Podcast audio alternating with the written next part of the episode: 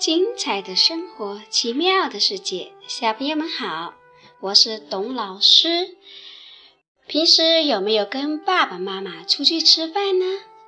吃饭的时候，你是用一次性筷子，还是用勺子吃？那你知不知道这些一次性筷子，它们是从哪里来的吗？今天董老师。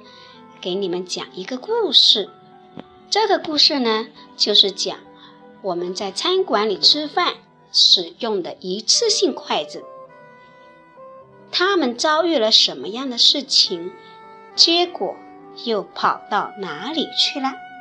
我们来开始听故事。筷子逃跑了。夜深人静，花儿睡觉了。小狗狗也睡觉啦。城市里的一家餐馆里，一群一次性筷子正在开会。筷子伯伯对小筷子们说：“孩子们，你们知道咱们真正的家在哪里吗？”小筷子丁丁立刻举手发言说。我们的家就就在这个餐馆嘛！小筷子凡凡连忙说：“丁丁说的不对，我们的家明明在超市的货架子上，主人把我们买回来的呀！”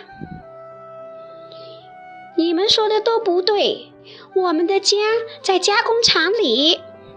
小筷子秋秋也发言了。旁边看热闹的汤匙摇摇听糊涂了，到底谁说的对呀？只听筷子伯伯又笑呵呵地问道：“哦，那我们的身体是什么材料做成的呢？”丁丁又是第一个回答：“是木头做成的。”筷子伯伯接着问。那木头的家在哪里呢？我知道，我知道，我在餐馆的墙上看到过。木头的家在大森林里，森林里有好多好多的树木。这回汤匙摇摇抢着回答道：“筷子伯伯笑了。”那么，我们筷子的家究竟在哪里呢？这时，一直没发过言的筷子依依小声说道：“我们的家也在大森林里吧？”完全正确，我们的家就在美丽的大森林里。现在，我们被人类做成一次性的筷子。运到餐馆里来了。筷子伯伯收起笑容，严肃地说：“人类为了图自己的方便，就砍倒森林里的树木，把我们做成一次性筷子，使用一次就丢弃到垃圾堆里。现在我们的家可不是画上的样子了，树木变少了。”森林变小了，哎！小筷子们听了筷子伯伯的话，都想回到大森林里，不给砍树木的人类服务了。第二天，餐馆老板走进厨房，发现所有的一次性筷子都不见了。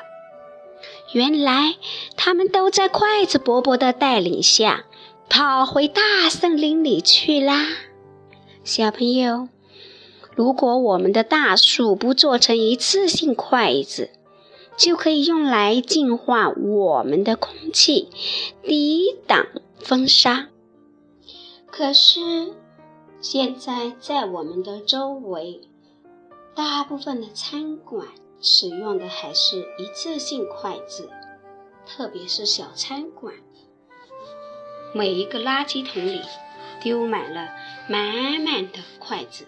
这些一次性筷子你看看要砍掉多少棵大树才做成呢？